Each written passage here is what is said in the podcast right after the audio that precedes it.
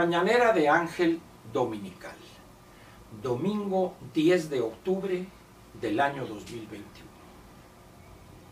Dejé este tema para hoy pensando en que por ser domingo usted tendría un tiempo, vamos a decir, un poco más largo para ver esta mañanera. Y continúo con un favor que quiero pedirle a usted, espero me lo conceda le pediría de la manera más seria de la que puedo ser capaz, que esta mañanera la vea usted al menos dos veces. La primera, como la ve usted normalmente, por costumbre, y la otra, después de 10, 15, 20 minutos, lo haga en la segunda vez de una manera mucho más atenta con mayor interés pensando en lo que a continuación voy a comentarle. Lo primero que quiero decirle a usted de una manera clara, para que no quede duda de cuál es mi posición frente a lo que voy a comentar, es, todos los gobiernos, al margen de su signo político e ideológico, tienen dentro de sí áreas no voy a decir súper secretas, pero áreas que se mueven con una gran discreción en la estructura del sector público y que la mayor parte de las veces están en las Fuerzas Armadas.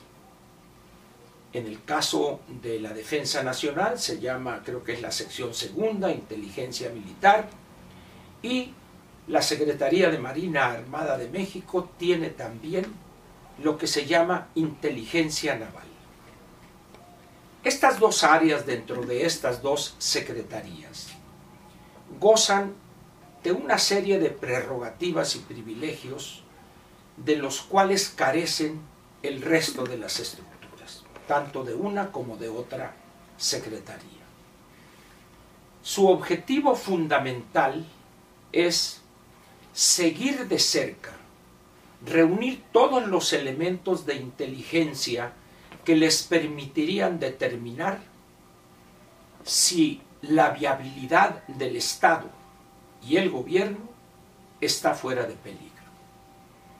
Son entidades, pues, que al margen de las instituciones constitucionales, vamos a ponerlo así, tienen un papel fundamental que jugar. ¿Por qué no incluyo aquí al Centro de Inteligencia Nacional porque es una institución que para nada sirve, salvo para cumplir, cumplir los caprichos de quien hoy está al frente del Estado y el gobierno, el bulto López.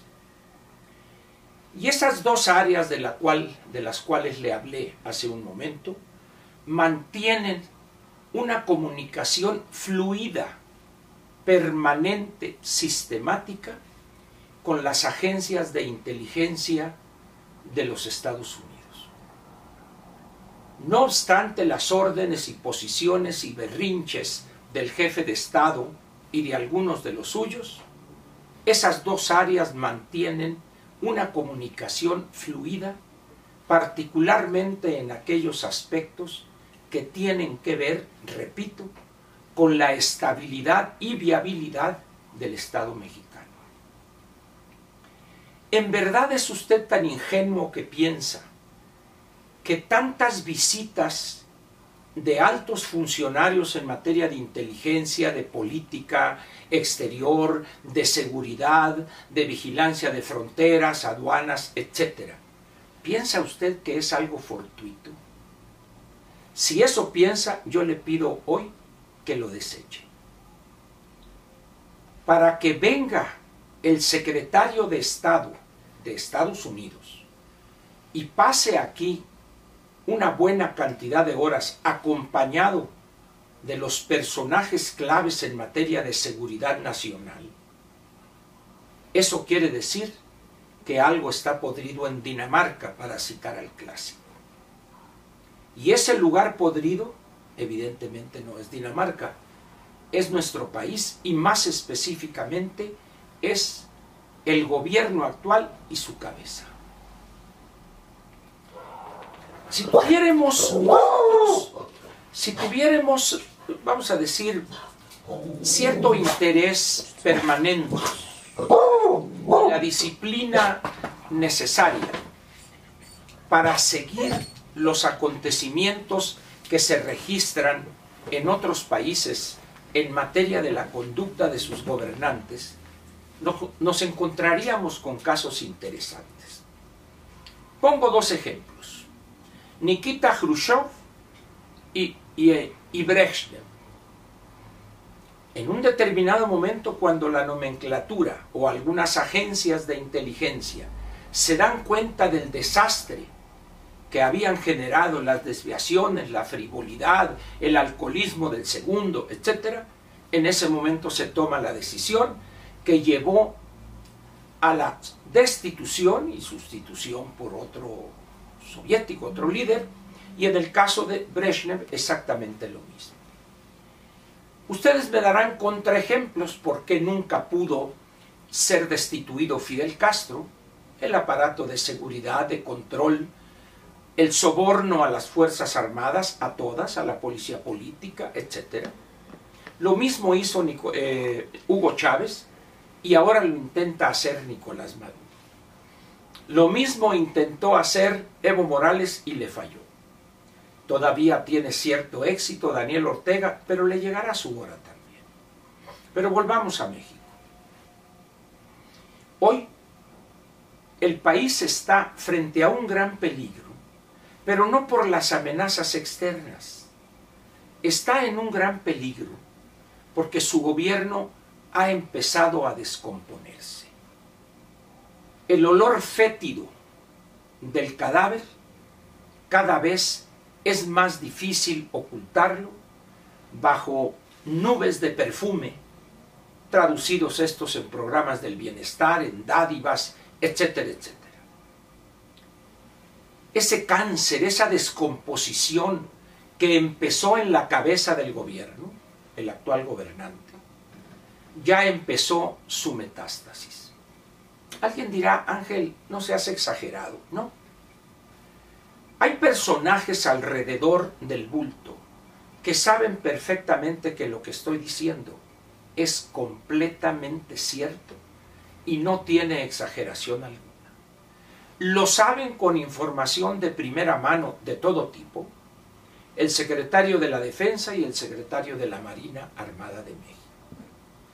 Lo sabe Ricardo Monreal, lo sabe Marcelo Ebrard y unos cuantos más.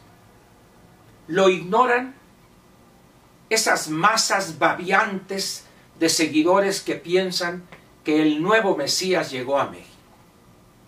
Tampoco lo saben los ingenuos que pululan en la Cámara de Diputados, en la Cámara de Senadores, en algunas secretarías y en algunas entidades autónomas que fueron puestos ahí para cumplir los caprichos del mundo. Sin embargo, cada día que pasa, esa, esa podredumbre, ese proceso de pudrición es imposible llegará el momento en que algunas de esas áreas oscuras tomen la decisión suprema y enfrenten el problema y lo resuelvan? La historia, para no irnos a otras latitudes, en América Latina dice inobjetablemente que lo harán. ¿En qué momento? No lo sé. Lo que sí estoy seguro es que ante, ante la podredumbre de la cabeza de la jefatura del Estado, hay un proceso que ya no se puede detener salvo con la solución última. ¿Es usted de los ingenuos que piensan que eso no podría pasar en México? Si lo es, le pido que lo deseche. Ni, ni los poderes fácticos, ni los poderes reales de este país y tampoco el gobierno de los Estados Unidos van a permitir que una situación así se concretare en México. Sería mucho lo que estaría en juego. no solo la estabilidad económica y política del país, sino la viabilidad del Estado y el gobierno mexicano. En esas condiciones, pues, yo le pido que esta mañanera la vea otra vez. Y piense en lo que le he dicho, recuerde algunos detalles si es una persona que tiene 65, 70 años, y recuerde las decisiones que se han tomado en el mundo en los últimos 50 o 60 o 40 años. Cuando la viabilidad del Estado y el gobierno está en juego, la decisión última se toma y no se repara en obstáculo alguno. Hacia allá vamos aceleradamente y lo más peligroso es la disposición nula de esa cabeza en pudrición del bulto de rectificar. Y termino diciéndole lo siguiente. En esta visita del secretario Blinken y su grupo de altos funcionarios en las materias que mencioné, se encontraron con un remedo de maestro de escuela primaria.